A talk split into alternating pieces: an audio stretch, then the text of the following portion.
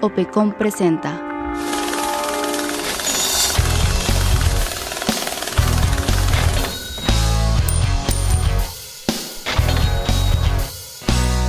Un podcast dedicado a las finanzas, contabilidad y administración. Somos una consultoría empresarial que te brinda información preventiva en todas las áreas de tu negocio para hacerlo crecer y permanecer. ¿Estás listo? Que no te agarre en curva. Hola, ¿qué tal? Bienvenidos a este nuevo episodio de podcast de OPECON. El día de hoy vamos a platicar sobre todo lo que debemos saber para que no te agarren curva las sucesiones y los testamentos. Mi nombre es Daniel Almaguer y es un placer estar con ustedes como siempre. Y el día de hoy, para poder profundizar en este tema, tenemos un invitado estrella. Él es el abogado José Luis Hernández Fernández, que va a estar compartiendo con nosotros todo su conocimiento para poder profundizar. Luis, bienvenido. Muchas gracias. Es un honor para mí estar aquí para hablar de este tema que nos compete en este día y muy importante dada la situación actual de todo el mundo.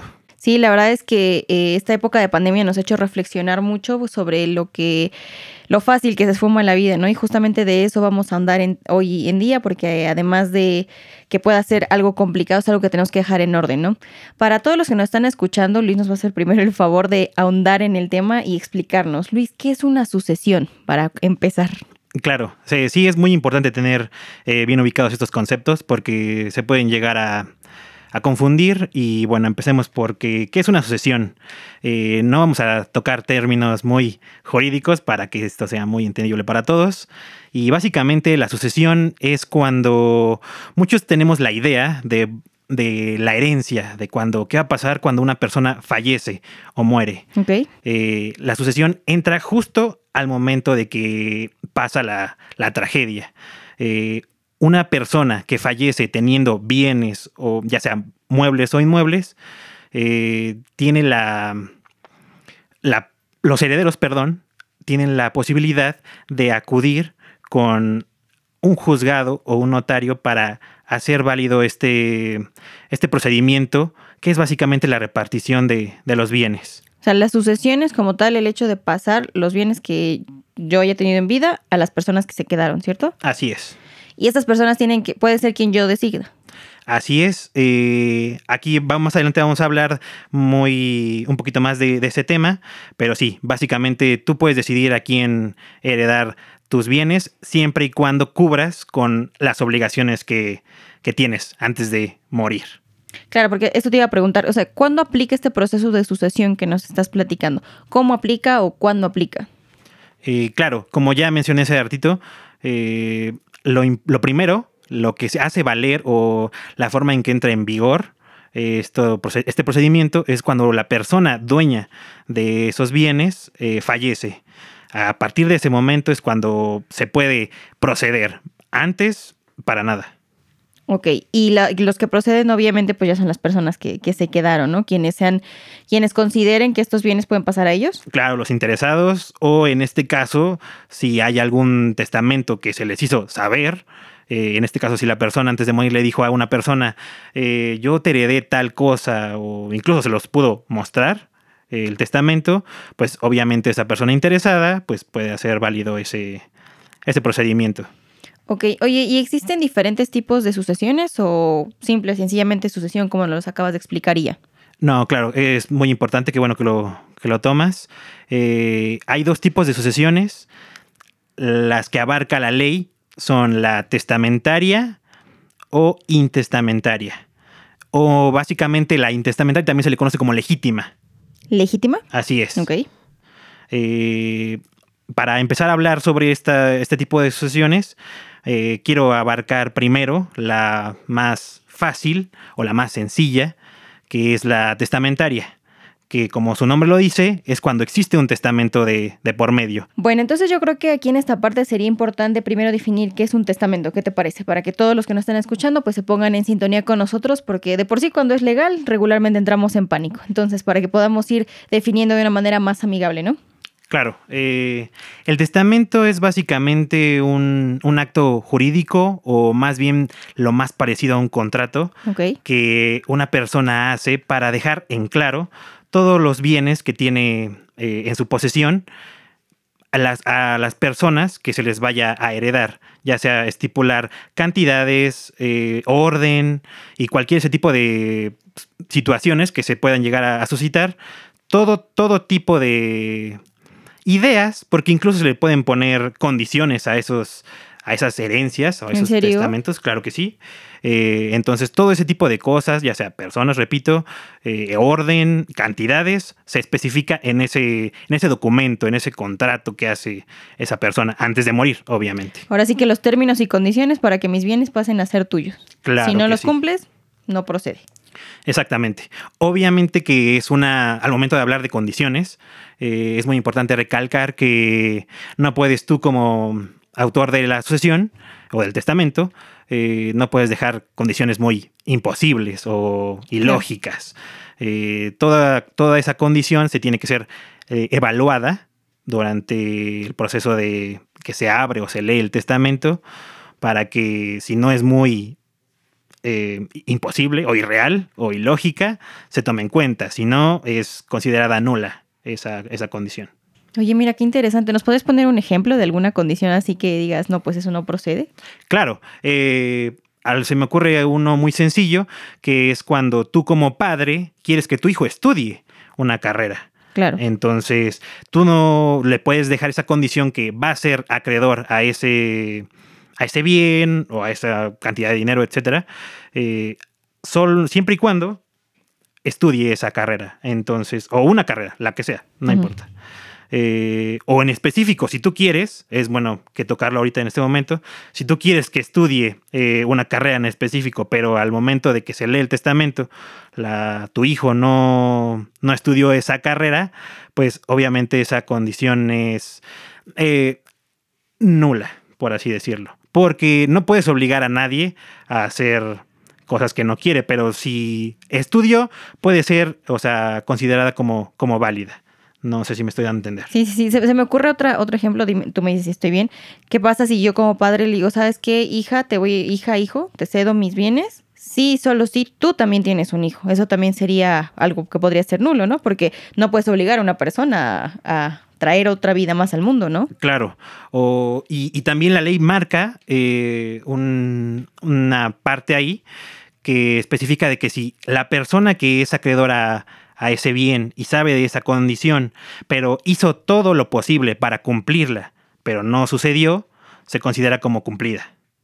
Entonces, en este caso, del ejemplo que tú mencionas, de tener un hijo, eh, pues si la persona resulta ser estéril, pero ella pues obviamente lo intentó, pues no, no está en su poder, no está en su, en su dominio tener hijos, entonces se considera como cumplida. Wow, mira que la verdad que interesante porque creo que muchos de nosotros de repente pues pensamos que un testamento es como eh, agarrar un papel que a lo mejor de un cajón y decir listo, mi papá me dejó la casa, se acabó. Y no, no, va, va, mucho más allá de eso. De hecho, tú mencionabas antes de que te hiciera regresar a lo de testamento, que hay sucesiones testamentarias e intestamentarias, ¿cierto? Así es. ¿Podemos profundizar un poquito más en eso? Eh, claro. Eh, las sucesiones eh, testamentarias, que es por la que vamos a empezar ahorita, como ya mencioné anteriormente, es a partir de un testamento. A todas estas sucesiones, o en este caso la sucesión testamentaria, eh, empieza cuando los herederos o las personas que se crean interesadas en este, en este caso de los bienes de la persona fallecida, tienen que acudir ya sea a un notario o a un juzgado para iniciar un procedimiento de sucesión. Y, a partir de ahí es donde se abre el documento, el testamento. Mientras no, mientras no, no se puede, no se puede hacer válido. Si tú tienes un testamento y dices, mi papá me dejó este testamento, ya por aquí voy a hacer lo que quiero con esto, porque aquí Dios dice. No, obviamente tiene que ser conforme a la ley y es mediante un procedimiento de sucesión en un juzgado o, en este caso, si hay un testamento, un notario. O sea, el primer paso que yo tendría que dar eh, ya que mi familiar pues no, eh, no, esté, esté fallecido, pues eh, tengo que ir a un notario o a un juzgado para poder empezar a hacer válido y legal este procedimiento, ¿no? Claro que sí.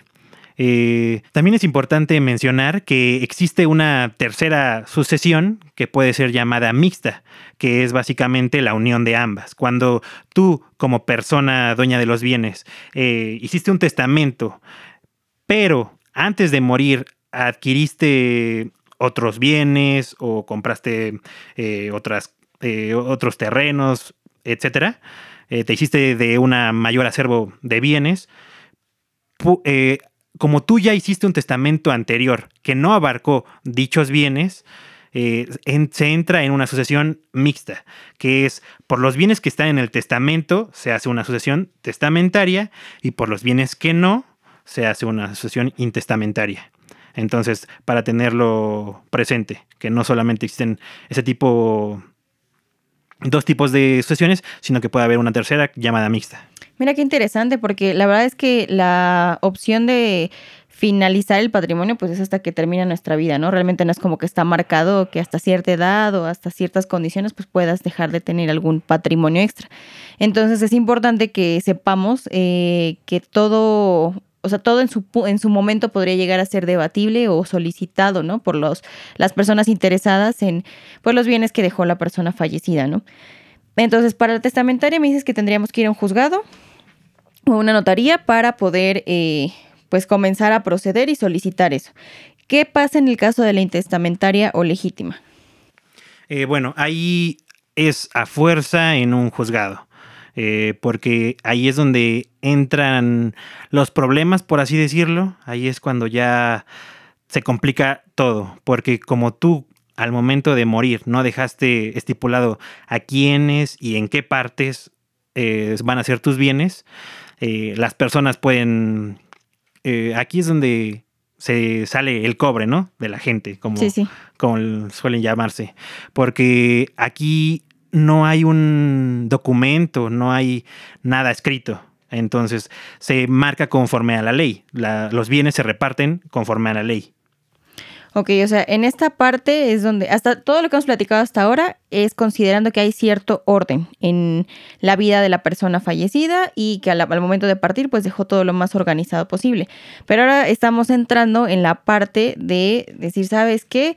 Eh, la verdad es que la persona simplemente pues terminó su vida de un día para otro y no hay orden. Entonces cuéntanos, Luis, ¿cómo sucede en este momento? ¿Qué, qué ¿Qué procede? ¿Quién levanta la mano?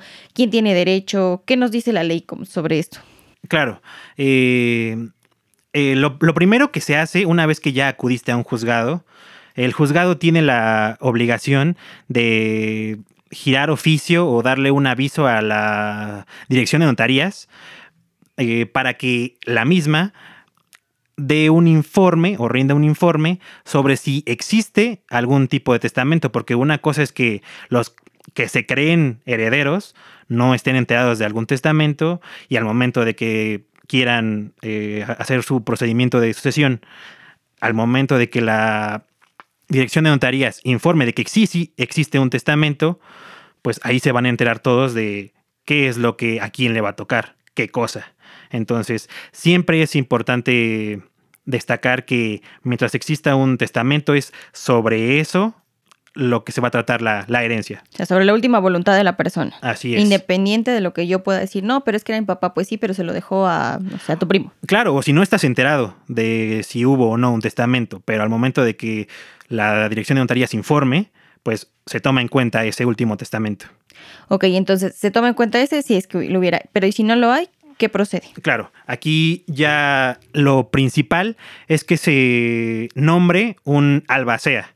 Eh, el término de albacea es bastante... Se escucha muy raro, se escucha complicado, pero es básicamente un representante de la persona de que falleció. Aquí, cuando no hay un testamento, los herederos, los que se creen herederos, tienen que nombrar uno, ponerse de acuerdo sobre quién va a ser ese heredero. Y si no se ponen de acuerdo, ya el juez eh, entra en, eh, la discusión, digamos. Exacto, entra en la discusión y él elige. Al parecer del juez. Claro que sí, así es. ¿Y puede ser un funcionario público o simplemente dice, pues tú, el hermano mayor, no sé? Eh, si están, si, ahora sí que ya depende de la, de, la, de las personas, de los herederos, porque Las si familias, están ¿no? muy, ajá, si están muy, hay mucha discusión. Eh, se puede ser otra, otra persona, el, el MP, el Ministerio Público, eh, algún externo, pero sí, sí, sí, puede él elegirlo a su discreción, vaya. Ok. Y ya que tenemos albacea, entonces, ¿qué procede? Eh, como te digo, este procedimiento de sucesión intestamentaria es el más complicado porque una vez que ya se hizo el- la elección del albacea, se tienen que hacer eh, inventarios y avalúos de los bienes, ya sea eh, dónde está qué bien, con qué persona, si lo tiene al corriente, cuánto vale, todo ese tipo de, de cuestiones se tienen que empezar a ver en esta parte, una vez que ya se nombró el, el albacea. Y el albacea es el que tiene la obligación de hacer todo este tipo de trámites. Eh, en este caso de que si tú eres albacea y sabes que tu papá tuvo eh, una casa, entonces tú como albacea tienes la obligación de, durante lo que dure el juicio, pagar ya sea el predial, luz, agua. Entonces, serio? sí, claro, eh, es una obligación, pero también al momento de la repartición de bienes, tú como albacea lo haces... eh, hay evidencia de que tú has pagado ya sea mantenimiento, como te digo, agua, luz, y les dices a los herederos, eh, esto es lo que me gasté, eh, y todo lo que me gasté se me tiene que ser remunerado.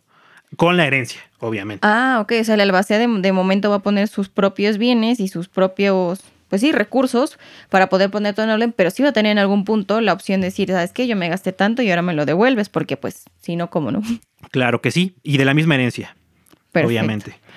Ahora, para, el- para esta parte de la herencia, Luis, ¿hay alguna forma eh, que nos dicte la ley? Un ejemplo, se me ocurre, primero hermanos o tíos, no sé, ¿hay, alguna jerarquía? Claro que sí. Eh, la- lo primero eh, que cabe recalcar es que sí, como tú mencionas, hay un orden para, para heredar, pero ese orden se rompe si hay un testamento. Eh, si, hay el si hay un testamento y la persona estipuló ahí quién va a heredar y en qué parte y en qué orden, pues se toma en cuenta. Pero en el caso de que no, eh, sí, eh, los primeros que pueden heredar o que son herederos es el- los descendientes o, o hijos, ya sea que hayan nacido durante la vida del, del dueño de los bienes o póstumos, o sea, al momento de morir, si después de eso se sabe que es su hijo o que fue de, de sus propios O sea, como dentro o fuera del matrimonio, ¿no? Así es, obviamente. Ah. Se tiene que investigar, obviamente, pero si todo sale correcto, eh, se toma en cuenta primero a esos, a los hijos. O sea, por decir, si yo sé, eh, toda, la, toda la vida he vivido pues con mi familia, ¿no? Y según yo no tengo ningún hermano perdido, pero a la hora de que los padres fallecen, resulta que si hay por ahí hermanos perdidos y se presentan, tienen el mismo derecho de reclamar. Totalmente. Ok, sí, Obviamente con su acta de nacimiento. claro. Todo, todo, todo. Eh, como te digo, es complicado, pero sí, tienen todo, todo el derecho. Eh, en segundo lugar está el, el cónyuge. Ok, la, la esposa o el esposo. Entonces, también aquí vamos a ponerlo en, quiero hacer un paréntesis. Eh, en el testamento ah, se puede, hay una opción eh, para, al momento de realizar tu testamento, que si tú como matrimonio están casados por el régimen de eh, sociedad conyugal, o bienes mancomunados, como le llaman regularmente, es importante que los dos tengan testamento. Porque, como bien sabes, todos los bienes que hayas adquirido durante el matrimonio se dividen a la mitad o al 50%. Entonces, si solamente el papá hizo testamento, se tomaría como que el- los bienes que están eh, dentro del testamento son el 50% de todos esos bienes, porque el otro 50% es de la madre. Entonces ya entraríamos en una asociación mixta, porque el 50% está bajo testamento y el otro, 100 el otro 50% no. Mira qué interesante. O sea, por si un, si un matrimonio que está casado por sociedad conyugal, los dos fallecen en el mismo momento, uno hizo testamento y el otro no, entonces los hijos tendrían que eh, entrar en una sucesión mixta porque la mitad de esa herencia pues no está claramente eh, pues sí, ¿no? Especificada, heredada. Claro que dicho. Ok, entonces son los hijos y, y después el cónyuge. Claro, entonces es importante que los dos tengan testamento en esos casos. Eh, después son los, en tercer lugar están los asce- ascendientes o los Padres. padres, Ok. como regularmente se, se les llama. Eh, aquí también, en cuarto lugar, eh, se menciona que son los parientes colaterales, o sea, ya sea hermanos o primos, tíos. ¿Esos tienen algún orden o ya entran todos juntos? No, sí, obviamente es tu hermano, Ok. Luego su sobrino, Sobrinos. y ya de ahí en adelante los Hacia hijos de sus hijos hasta el sexto hasta el sexto grado cuentas seis eh, Generaciones. para abajo ajá, seis generaciones para abajo Después no de eso ya no tienen... hijo de su hijo Claro.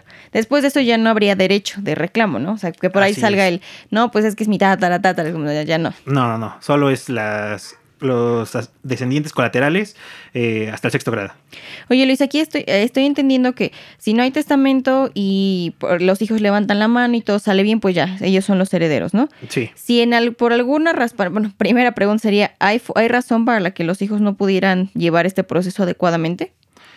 Eh, O sea, que no terminen recibiendo la herencia. Claro, eh, tú, tú como heredero puedes renunciar a, la herencia si, tú, si no te conviene. ¿En qué casos no te podría convenir?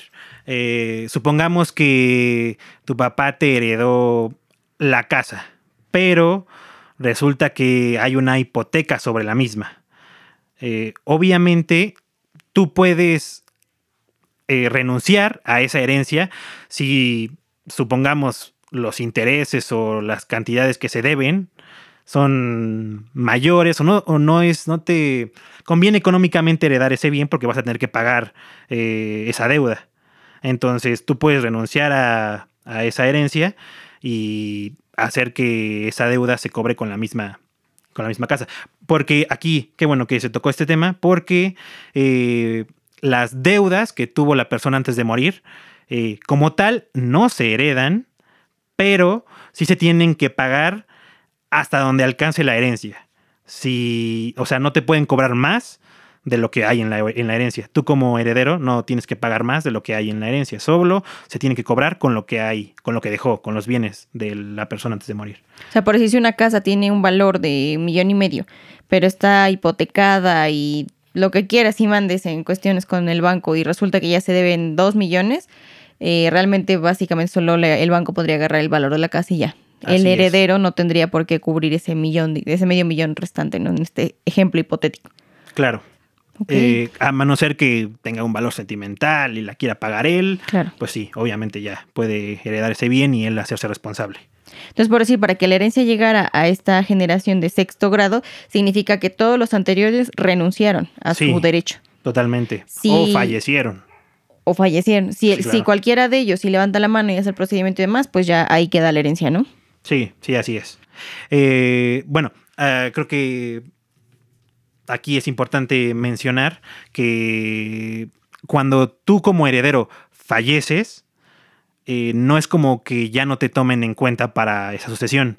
Si tú tuviste hijos, eh, aquí ya entramos en rollos muy complicados porque tu hijo tendría que abrir un procedimiento de sucesión tuyo para ser albacea de tus derechos sucesorios sobre los bienes de tu padre. O sea, Sí, por decir, el entender. nieto, para que al, final de cuentas le llegue al nieto lo del abuelo. por decir. Claro que sí. Es un poco más complicado, pero se puede. Sí, es todo, todo un una o sea, un entorno que no conocemos, que regularmente no se platica porque pues todavía hay muchos tabúes alrededor del tema como tal que es, que es la muerte, ¿no? Eh, Luis, ¿algo más que nos quisieras eh, comentar, añadir, sino ya para ir cerrando y para todos los que nos están escuchando, a lo mejor ya les está por ahí, nos está explotando la cabeza con tanta información, pero es muy valiosa. Eh, espero que sí me haya dado a entender para empezar. Y Claro que sí. eh, nada más para especificar ya eh, rápido, en las sucesiones hay, ya manejamos los tres tipos, que es el testamentario, Testamentario. intestamentario y el mixto, Ajá. que es la unión de, de ambas. Eh, en la testamentaria, obviamente tiene que existir un testamento válido para, para hacerse cargo de esa sucesión. y sobre de ese testamento se, se, va la sucesión. Y si no, se tienen que tomar en cuenta los herederos que ya mencionamos, el orden en el que van. Y al momento de repartición de bienes, todo se reparte en partes iguales. Cuando no hay testamento. Así es. Ah, ok. Por eso es muy importante que se haga un testamento para evitar ese tipo de cuestiones, porque si no, ok, supongamos que tú como autor de los bienes, eh, dejaste una casa, eh, son bienes inmuebles que al momento de ser repartidos en una sucesión intestamentaria, eh, aunque se repartan por partes iguales, aquí es donde muchas personas que iniciaron procedimientos de sucesiones hace 10 años no pueden ser, no se les puede adjudicar ese bien, porque como es solamente uno, y tú dices, ah, no, pues que se venda, pero no es tan sencillo, como todos heredan el bien a partes iguales, eh, se pueden llevar años tratando de convencer a una persona para que venda su, su parte o se puede ir más allá conforme a la ley y es que se divida esa parte, pero ya es partir el bien y son o sea, literalmente dividir una casa. complicadas. Sí, sí, sí. Por eso es súper importante tener bien establecido a quién se le deja qué cosa para que se eviten estos temas, porque hay sucesiones que llevan años en los juzgados, porque una persona no quiere y no quieren, porque como te digo, la solución es que se parta o sea, ok, no quieres vender, pero tu pedazo. Pero a veces es una casa, entonces no quieren que se, ya sea se modifique porque tiene un valor, etcétera. Entonces no se vende y se queda ahí por años. Entonces es muy, es muy complicado ese tipo de cuestiones.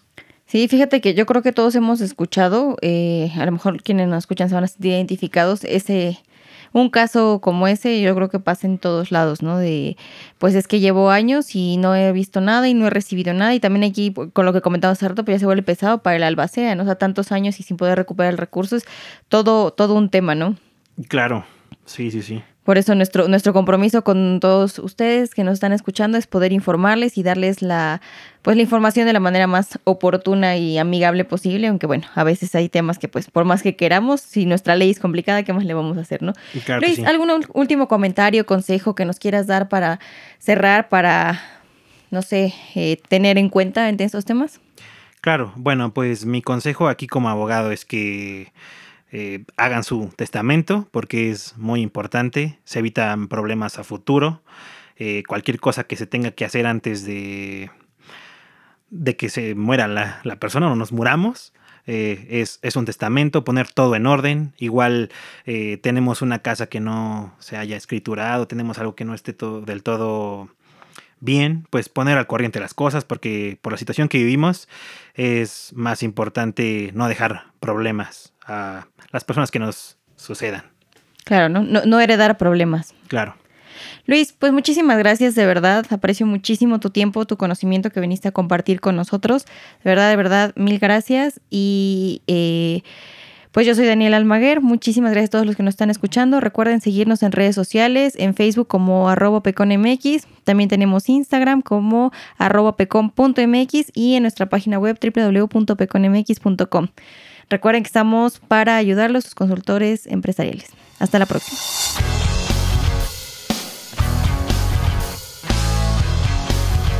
Que no te agarre en curva.